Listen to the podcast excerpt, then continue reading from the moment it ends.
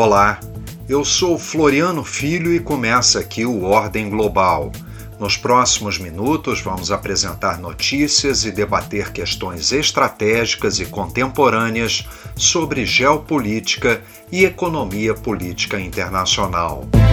Ordem Global Fatos e análises da economia política e geopolítica internacional. Em agosto, o Senado aprovou quatro acordos do Mercosul que reúne Brasil, Argentina, Paraguai e Uruguai.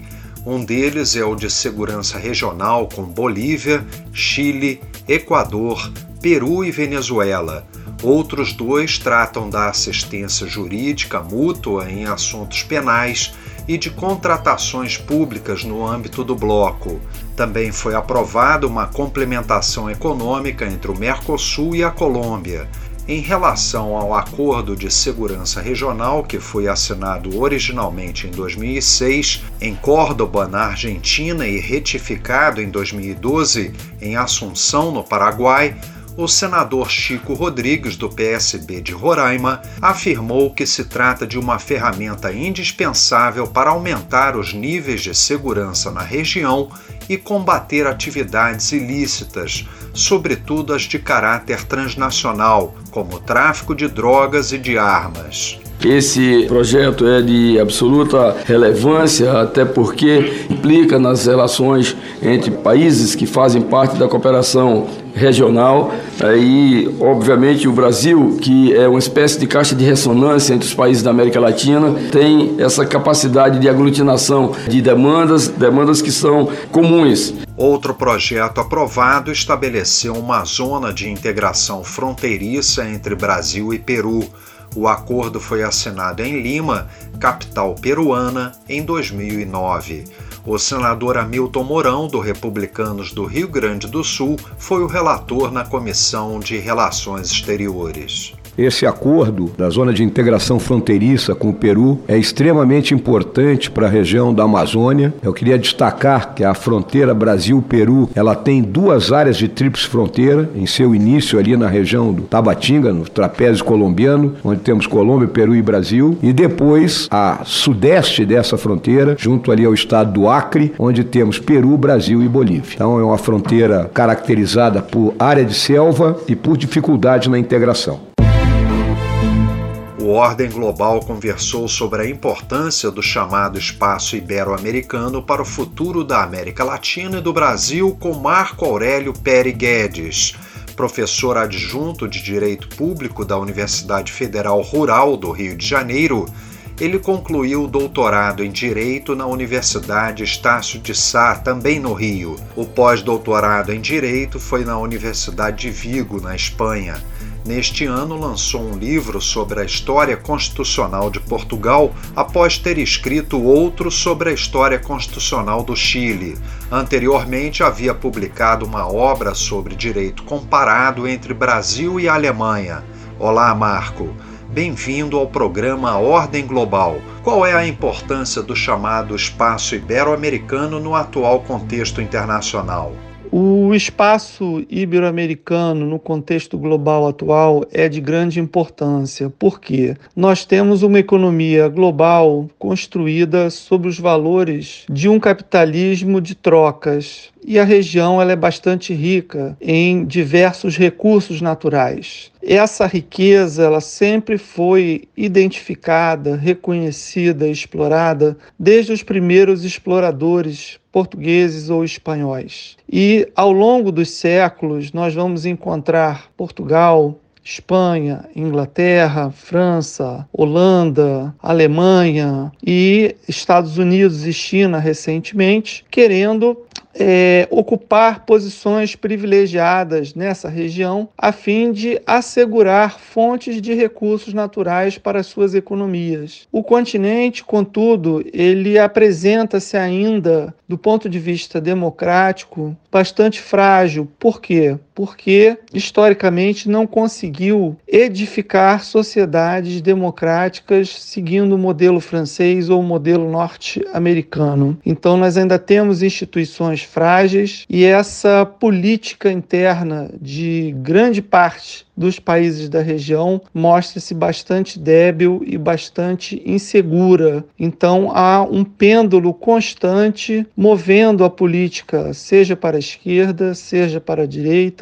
e isso traz ainda uma grande instabilidade. Quais são as questões estratégicas de destaque nesse espaço para a América do Sul? Em termos estratégicos, o século XXI está delineando um grande conflito entre o bloco ocidental liderado pela Europa e os Estados Unidos, e o Bloco Oriental, liderado pela China. Nesse caso, eu identifico dois grandes eixos que devem ser analisados com cuidado para a região. O primeiro deles é o eixo militar, porque a defesa nacional da maior parte dos países da América Latina está muito aquém das suas necessidades e das suas possibilidades em alguns casos. Por quê? Porque, considerando-se o volume de recursos naturais e as riquezas em muitos países da região, essa defesa nacional, a defesa do território, da sua infraestrutura, está muito aquém do que é necessário. Do ponto de vista econômico, nós vamos encontrar em vários países da região vastos reservas de água doce, recursos naturais os mais diversos, fontes de energia, sejam elas as tradicionais fontes de energia é, fósseis como petróleo, gás natural e também novas matrizes é, energéticas que começam a ser exploradas, como a energia eólica e a energia solar. Do mesmo modo, do ponto de vista agrícola, nós temos o Brasil e a Argentina como grandes países de destaque, porque são grandes produtores de alimentos, serão necessários para fornecer os alimentos, seja para o bloco ocidental, seja para o bloco oriental. É preciso, portanto, reforçar as instituições do ponto de vista militar, como também civis e econômicas, para que esses países possam sentar à mesa como grandes negociadores com posições de respeito e podendo impor os seus pontos de vista nas mesas de negociação, para que não sejamos simplesmente manobrados e jogados de um lado por outro à luz das conveniências da potência dominante de então. E para o Brasil?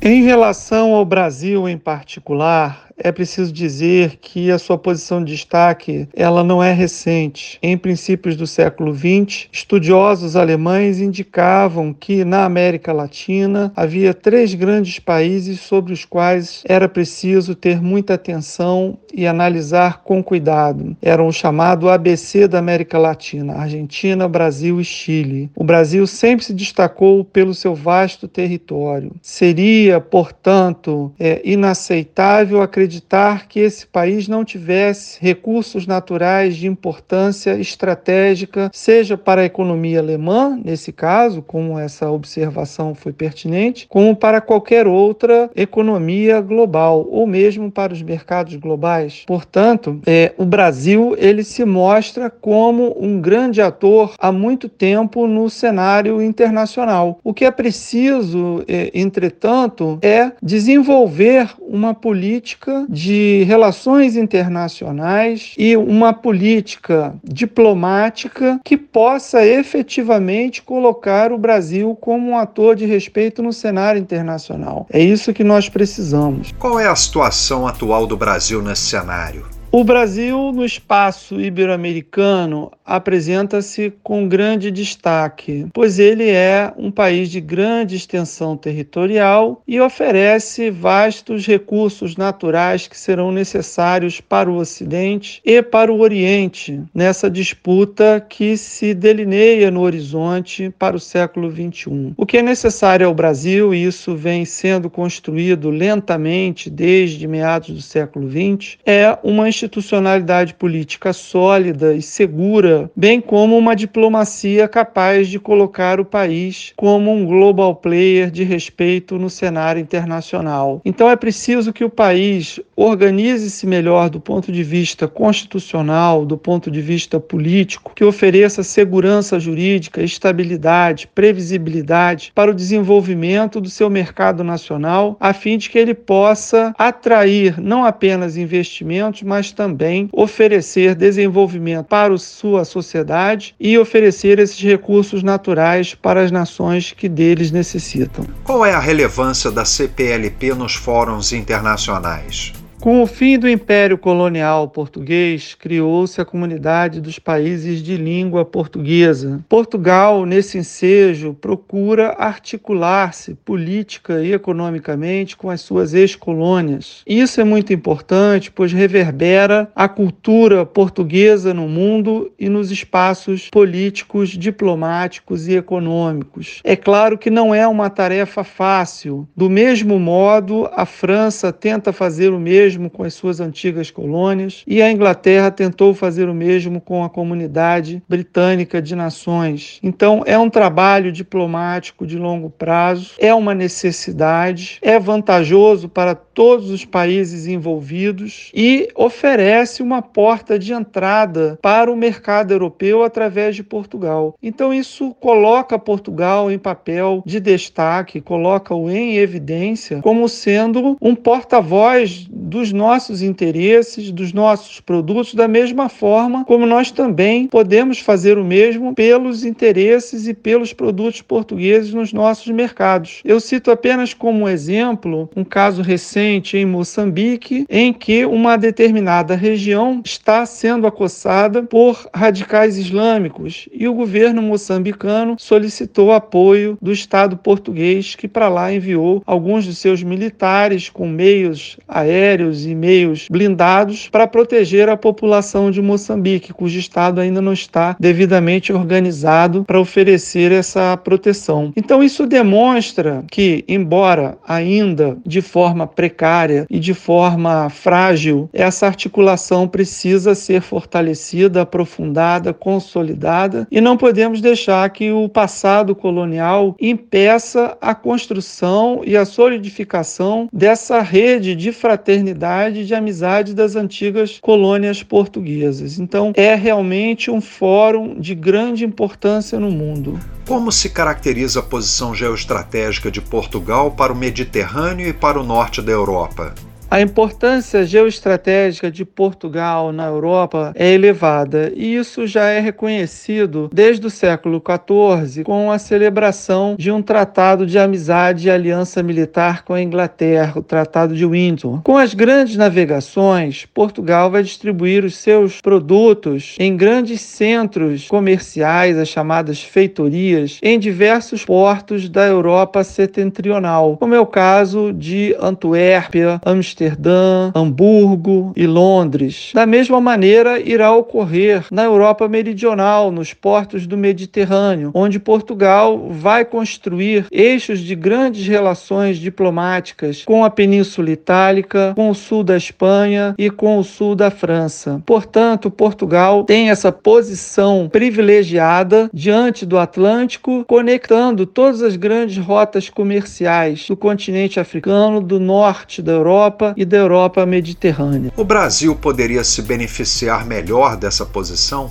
Sem dúvida, o Brasil poderia se beneficiar melhor dessa posição geoestratégica de Portugal. E por que não o faz? Bem, nós podemos até dizer que o Brasil praticamente descobriu Portugal há pouco mais de 10 anos, apesar de ter sempre conversado com ele. Então, creio que tenha faltado uma visão de mundo mais ampla para reconhecer a posição geoestratégica de Portugal. Talvez estivéssemos olhando mais para nós mesmos do que para eles. Porém, isso agora fica bem claro. Então, Portugal é a porta de entrada dos produtos brasileiros na Europa, desde que esses produtos sejam produzidos nos mesmos padrões de qualidade e exigência do mercado europeu. É preciso, portanto, conhecer melhor essa realidade, conhecer melhor o jogo diplomático, o jogo comercial europeu. É, portanto, necessário formar não apenas empresários, mas também políticos e diplomatas mais desafetos às questões europeias. E isso é extremamente necessário para os próximos anos, porque nós temos efetivamente uma posição privilegiada e nós temos que fazer uso dessa posição e uso desse conhecimento que é o conhecimento de Portugal, que nos tem como um país irmão, que nos tem com grande estima e consideração. Então, precisamos efetivamente manter esse canal aberto, consolidar essas relações diplomáticas, mantê-las sempre intensas e avivá-las do ponto de vista econômico, do ponto de vista comercial. Portugal continua sendo a melhor porta de entrada para o Brasil na Europa? Sem dúvida, considero que Portugal é a melhor porta de entrada do Brasil na Europa. Poderíamos até pensar em outras opções, como a Itália, a França, a Alemanha ou mesmo a Espanha, que são países que no passado enviaram para cá grandes contingentes de imigrantes. Porém, é, apesar de termos boas relações com esses países, como é o caso é, da Itália, da Alemanha e é, da Espanha, essas relações relações elas não se desenvolveram de forma tão intensa quanto as relações que nós temos e que nós desenvolvemos com Portugal. Afinal, são 523 anos da nossa existência e boa parte desse período foi um convívio com Portugal. Então, a história das nossas instituições, o nosso passado, está vinculado de uma forma muito mais profunda com Portugal do que com os demais países mencionados. Então, sem dúvida, dúvida nenhuma, sem querer desprezar qualquer outro país europeu com o qual tenhamos relações, mas sem dúvida nenhuma que Portugal é um ator de destaque e ocupa esse papel de importância fundamental para o Brasil no âmbito europeu. A economia portuguesa tem piorado nas últimas décadas e está nas últimas posições entre os países europeus. O que levou a tal situação? A economia portuguesa sempre foi muito frágil. No início das grandes navegações, no século XV, houve um grande afluxo de produtos e riquezas de várias regiões do mundo para o país. Isso trouxe uma imensa riqueza, riqueza essa que foi utilizada por diversos monarcas na construção de igrejas, catedrais e grandes palácios, desprezando o investimento numa economia mais mais industrializada e, portanto, Portugal adentrou o século XIX essencialmente como um país agrícola e assim permaneceu. No século XX, a grande oportunidade de Portugal foi o ingresso na Comunidade Europeia em 1982. A partir daí, nós vamos observar uma grande injeção de recursos vindos de Bruxelas para a modernização do país. O país hoje apresenta-se bastante moderno e bem equipado em termos de infraestrutura, mas a sua economia não gera a riqueza necessária para a manutenção e atualização dessa infraestrutura. Nos próximos anos, esses recursos não mais fluirão para Portugal. Inclusive, com a guerra da Ucrânia, a União Europeia já se volta para a reconstrução desse país e, portanto, Portugal terá que enfrentar uma realidade como nunca enfrentou, que é gerar riqueza necessária para manter essa modernidade, para manter o seu desenvolvimento e as necessidades de sua população. Portanto, esses sinais de degradação, na verdade, são sinais históricos que sempre foram postergados. Diante desse quadro agravado pela inflação alta, muitos brasileiros que emigraram para Portugal estão passando necessidade ou retornando ao Brasil. Será que a imigração para lá vai diminuir? Sem dúvida. Como eu disse há pouco, o Brasil descobriu descobriu Portugal há pouco mais de 10 anos. As notícias que nos chegaram de Portugal era de um país extremamente organizado, é, seguro, com um bom sistema de saúde pública, de educação pública, com boas universidades e que era a porta para a Europa. E assim muitos brasileiros para lá imigraram. Porém, nos últimos anos, com a degradação da economia, que acabou se agravando com a pandemia de Covid-19 e com a guerra da Ucrânia, Portugal começa a apresentar indicadores muito parecidos com os do Brasil. E, portanto, o mercado de trabalho já não é mais tão atraente como já foi há 30 anos. Portanto, eu penso que uma boa parte desses brasileiros que foram para Portugal e imigraram nos últimos 10 anos pode acabar tendo que retornar para o Brasil. A sua posição no país começa a se tornar difícil e delicada. Portanto, isso me parece um cenário bastante plausível. Qual é o futuro das relações entre Brasil e Portugal? O futuro das relações Brasil-Portugal resta uma incógnita. Isso porque não sabemos como os próximos governos irão se posicionar em relação ao país. Basta verificar o que aconteceu com as relações entre Brasil e Estados Unidos, que há pouco mais de 30 anos eram excelentes e que hoje nós temos uma grande distância diplomática, econômica em relação aos Estados Unidos. E, surpreendentemente, nos aproximamos mais da China, um parceiro oriental com o qual não temos e nem tínhamos grandes afinidades políticas, culturais ou econômicas. Portanto, o que se vislumbra no momento é um afastamento das relações diplomáticas com os Estados Unidos e com a Europa, embora a Europa já tenha se apercebido disso e esteja tentando reaproximar o Brasil do mercado comum europeu, da União Europeia, mas também temos a China se aproximando de forma determinada e vigorosa para estabelecer e consolidar a sua posição no Brasil. Como disse o embaixador chinês há alguns anos, os chineses vieram para ficar. Então, o Brasil, pela sua posição geoestratégica, pela sua importância econômica, pelo seu potencial na geração de energia e na produção de alimentos, vai estar no centro das atenções e de grandes disputas entre esses três grandes atores globais. Então, precisamos verificar como isso vai se desenvolver e precisamos estar preparados para tomar uma posição sem estar influenciados por questões ideológicas, mas sim políticas, questões políticas que sejam determinantes para atender aos interesses da nação brasileira. Obrigado, Marco. Por hoje, o nosso podcast Ordem Global fica por aqui. A você que nos ouve, muito obrigado pela audiência e até o nosso próximo programa. Ordem Global. Fatos e análises da economia política e geopolítica internacional.